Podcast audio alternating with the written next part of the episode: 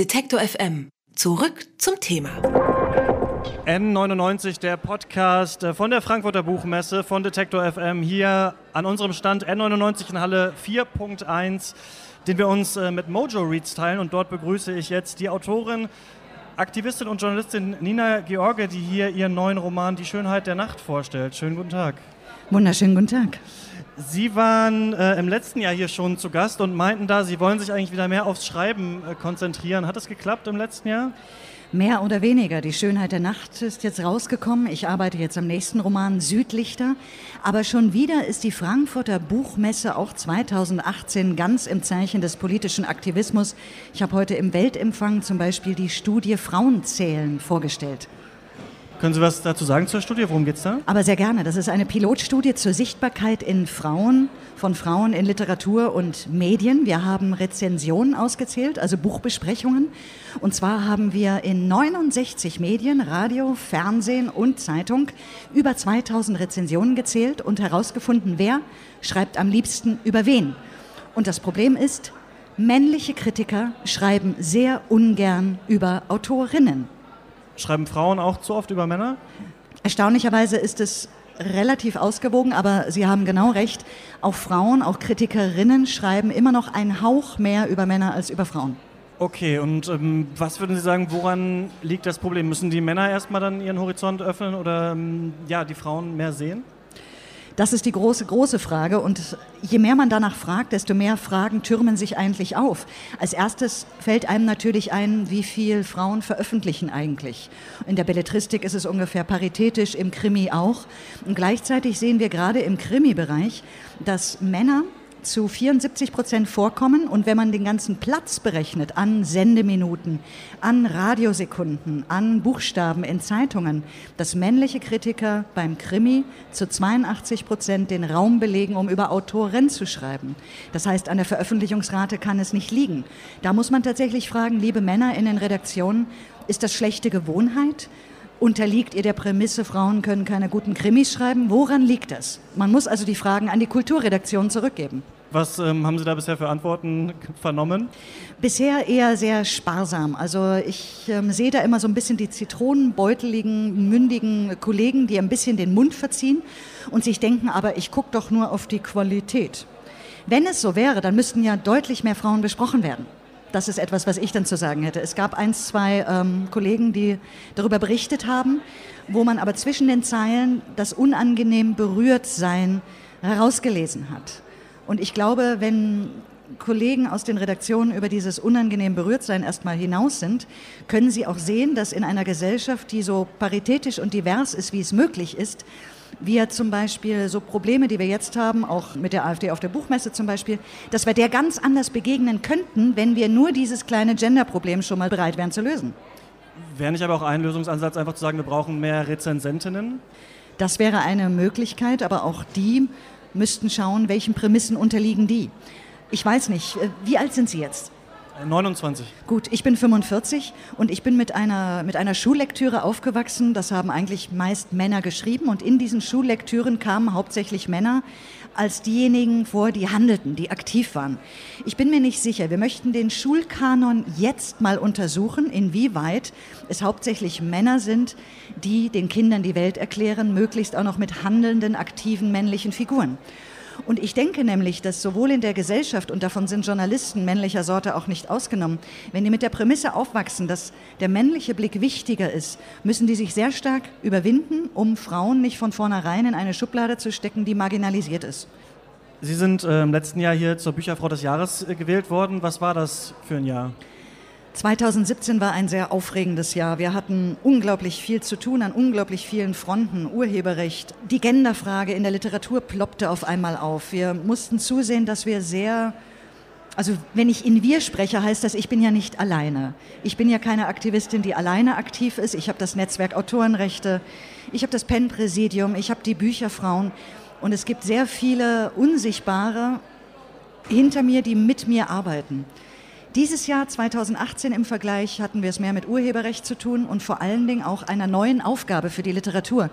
Uns Autoren und Autorinnen wird nämlich auf einmal gesagt, Wir sind die jetzt, die aufstehen müssen, die Widerstand leisten müssen, Erziehungsarbeit, pädagogische Arbeit, um Menschen zu überzeugen, die im Moment lieber an die braunen Märchen glauben. Und das ist jetzt diese Aufgabe für 2018. 2017 haben wir das noch nicht so gemerkt, aber es wird immer mehr an uns herangetragen. Literaturbranche, bitte tut etwas. Wir sind jetzt wieder gefragt das Gespräch, das wir mit Ihnen letztes Jahr geführt haben, jährt sich jetzt natürlich ähm, im ersten Jahr, aber eben auch die MeToo-Bewegung. Wie haben Sie das erlebt? Wie haben Sie Ihre Arbeit unter dem Zeichen vielleicht von MeToo oder unter dem Aufkommen dieser neuen Bewegung erlebt?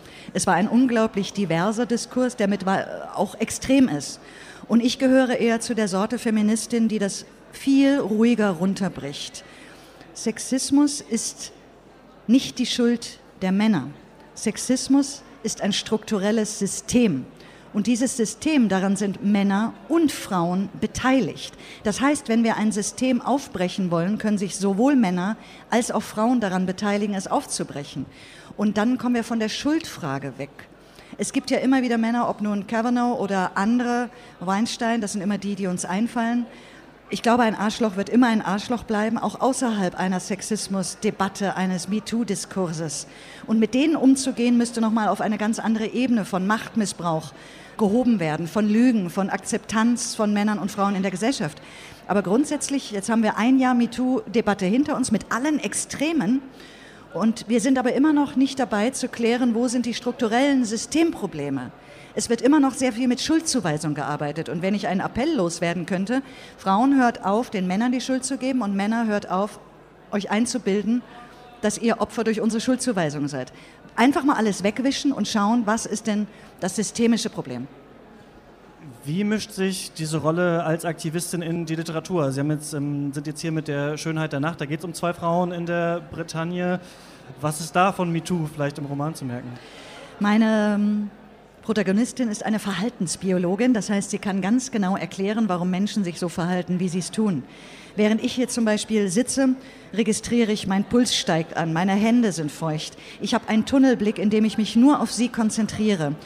Meine Verhaltensbiologin beobachtet Menschen unter Druck, wie Gesellschaften sich auch unter Druck und unter Vorurteilen, unter Prämissen und politischer Manipulation bewegen.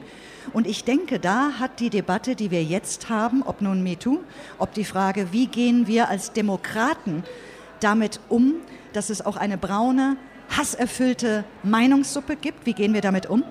All das ist schon rübergeschwappt, sonst hätte ich diese Frau nicht zu einer Verhaltensbiologin gemacht, die sich auf die Manipulation von Gesellschaften konzentriert hätte.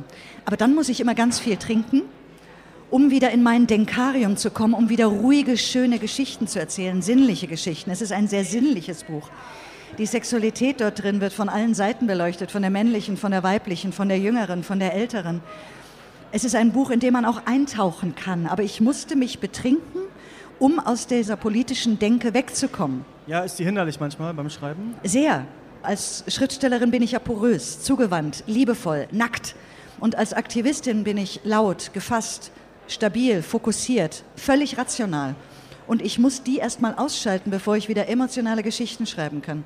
Sie haben gesagt, ähm, als Sie letztes Mal hier waren, dass Sie auch an einer zwölfteiligen Fantasy-Saga ah. eigentlich gerade arbeiten, Verdammt, von der Sie damals Ihre Verlegerin äh, noch nichts wusste. Weiß sie mittlerweile Bescheid?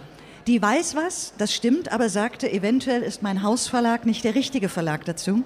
Das heißt, ich gehe jetzt auch ein bisschen über die Messe und bin vogelfrei.